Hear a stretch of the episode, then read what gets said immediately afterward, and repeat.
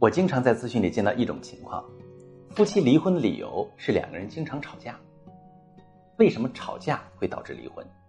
其实是因为我们在吵架时是在用情绪发泄的方式表达自己的想法，希望伴侣看到自己真实的想法。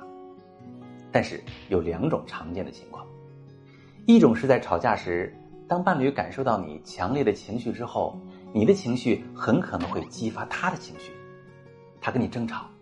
你会彼此越吵越狠，互相攻击，说狠话，把自己压抑的情绪释放。但这么做只会损耗你们的感情，让你们都感觉对方对自己没有爱了，心里还攒了很多负面情绪。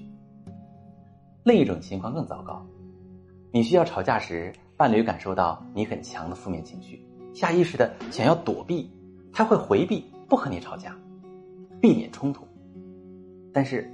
伴侣回避之后，你会觉得他不在意你，会认为他忽视你的感受，你会对他失望，对这段感情失望。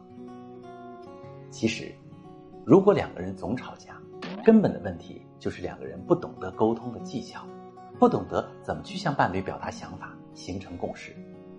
如果你能学习沟通的技巧，学习情绪管理的技巧，就能拯救你们的婚姻。如果。